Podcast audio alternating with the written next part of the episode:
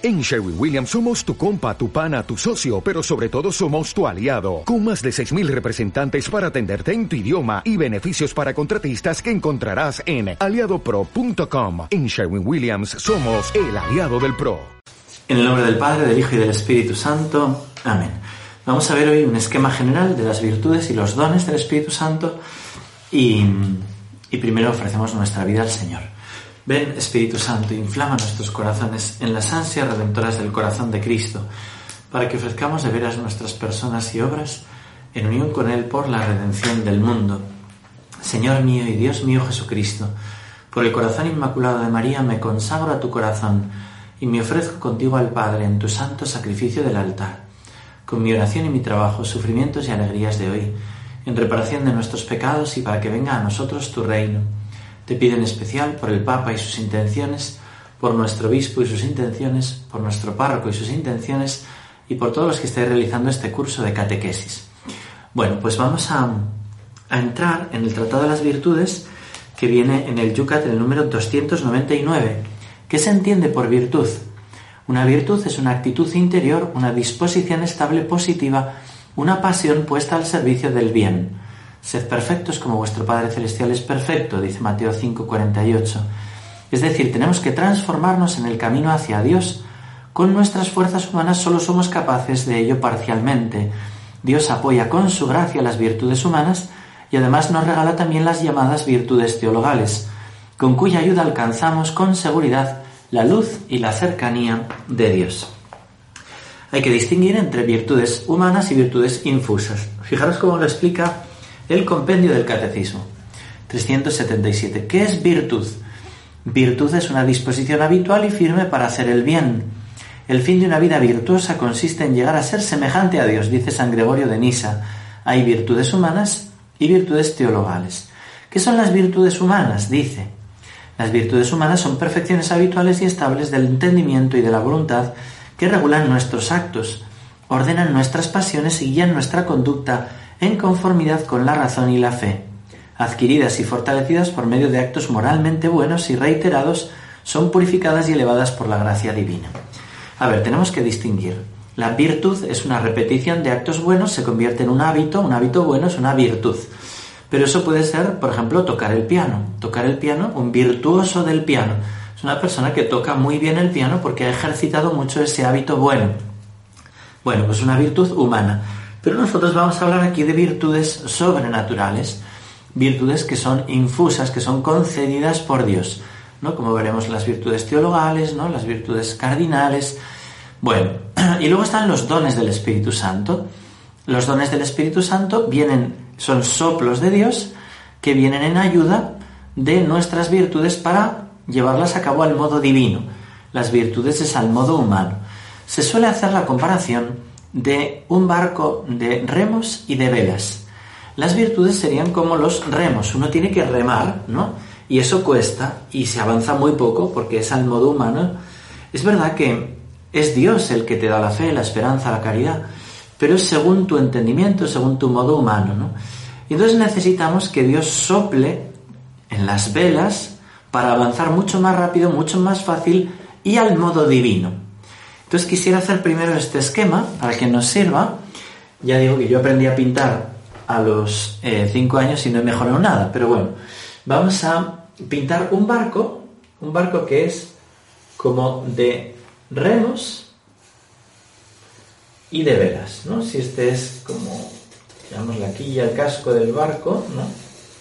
Aquí lo tenemos así puesto tenemos los remos, ¿no? los distintos remos que vamos a poner en concreto, siete remos.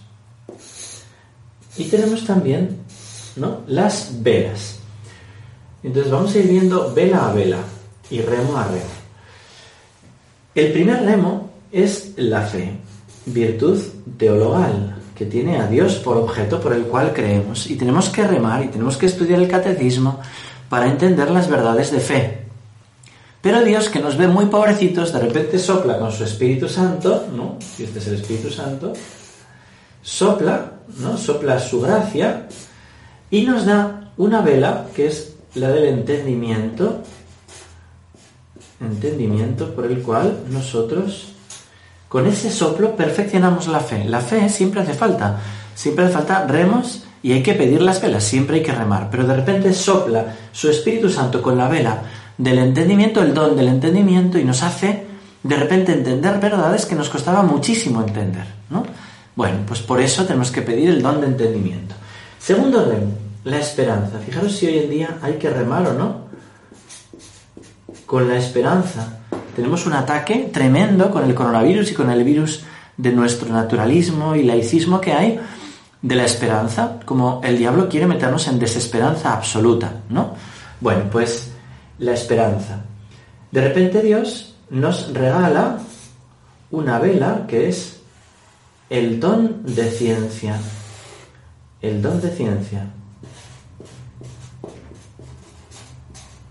Por el cual se nos lleva como a entender eh, las verdades de este mundo de tal manera que perfecciona la esperanza y uno dice, no, mira, claro, es que todos estos hilos negros, esto que está pasando mal, en realidad cuando Dios dé la vuelta al tapiz, subrayarán los hilos blancos y la belleza de este paisaje que Dios está dibujando, ¿no? Necesitamos la virtud de la esperanza y hay que remar continuamente, confío en ti, Señor, confío en ti, pero de repente sopla por el don de ciencia y te hace avanzar muchísimo en una confianza ciega, eh, apoyada puramente en el amor de Dios. ¿no? La virtud más alta es la caridad. Y hay que remar, hay que amar y amar al enemigo, y uno tiene que remar, y cuesta mucho porque nuestro modo humano, Señor, no puedo querer a quien me está tratando tan mal, ¿no? Pero coge Dios y nos regala el don más alto, que es el don de la sabiduría. Estoy aquí un poco así incómodo escribiendo, ya perdonaréis. ¿no? Ya digo que es el don más alto, que es el mástil más alto del barco, porque conlleva las virtudes teologales y los dones más altos. El don de sabiduría que nos hace ver todo desde el amor de Dios, ver todo desde el corazón de Dios, desde la mirada de Dios. Y con ese don sopla y te perfecciona el remo, la virtud de la caridad, para llevarla hasta el extremo, hasta hacer locuras por Cristo, ¿no? Y esto es una maravilla entenderlo. Luego tenemos las virtudes que se llaman cardinales, que las estudiaremos otro día, ¿no? La primera, la prudencia. La prudencia resulta que es para regirnos en nuestra propia vida y poder aconsejar a los demás, pero Dios la perfecciona con un don maravilloso que es que hay que pedirlo para los sacerdotes, para los para los padres de familia, que es el don de consejo. El don de consejo que sopla el modo divino y te da luz de repente para poder ayudar a los demás a entender y aconsejar y regirte tu propia vida.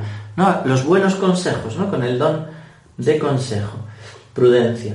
Luego tenemos la virtud de la justicia, dar a cada uno lo suyo. La virtud de la justicia, que a veces nos cuesta muchísimo ser justos porque somos parciales, entonces tenemos que pedirle al Señor que nos dé esa vela que se llama el don de piedad. El don de piedad, ¿no? Este otro mástil. El don de piedad que sopla a Dios y te hace entenderte como hijo del Padre, te hace entenderte como hermano en Cristo, te hace entenderte como hijo de la Virgen María. entonces miras a todos con esa mirada con la que Dios mira. Y es una preciosidad entenderlo, ¿no? Entonces te hace ser justo porque en realidad te hace, te mete en el corazón de Dios y te hace ser inmensamente misericordioso, ¿no? Luego tenemos el remo de la fortaleza. La fortaleza que conlleva otro don del Espíritu Santo que resulta que tiene el mismo nombre que la virtud. Hay un don que se llama don de fortaleza. Ese don de fortaleza lleva la virtud pequeñita de la fortaleza hasta el extremo, o la virtud grande, pero al modo humano, de la fortaleza, pero lo lleva al modo divino, al modo de los mártires, ¿no? Los mártires han tenido el don de fortaleza y también el don de sabiduría, porque lo más importante de los mártires es la caridad, que han muerto amando a los enemigos, ¿no? Bueno, la fortaleza. Y luego tenemos aquí la templanza, que sería como la virtud más pequeñita, pero que es tan importante. ¿no? El dominio de sí, de las pasiones, de la gula, de la ira, ¿no? De la lujuria. Y hay un don que perfecciona esa virtud con una vela que sopla el Espíritu Santo, que es el don de temor. No para tenerle miedo a Dios, sino porque le amamos tanto a Dios que no queremos que se entristezca aquel que es nuestro Padre. ¿no? Temor de ofender a quien más amamos, que es nuestro Padre. Ese don de temor perfecciona la virtud de la templanza, el remo de la templanza. Y el Espíritu Santo sopla sobre nosotros con estas velas, pero siempre hay que remar, ¿no? Ni remo sin vela ni vela sin remo. Nosotros tenemos que remar y a la vez pedirle al Señor sopla, sopla y tener preparadas las velas, ¿no? Estar abierto a esa acción del Espíritu Santo. Bueno, pues este es el esquema que os quería dejar hoy como preámbulo de esta explicación que vamos a ver según el Yucat de las virtudes y de los dones. Gloria al Padre, al Hijo y al Espíritu Santo, como era en el principio, ahora y siempre, por los siglos de los siglos. Amén. Sagrado corazón de Jesús, en vos confío y creo en tu amor para conmigo. Ave María Purísima, sin pecado concebida. Que Dios os bendiga a todos y hasta mañana si Dios quiere.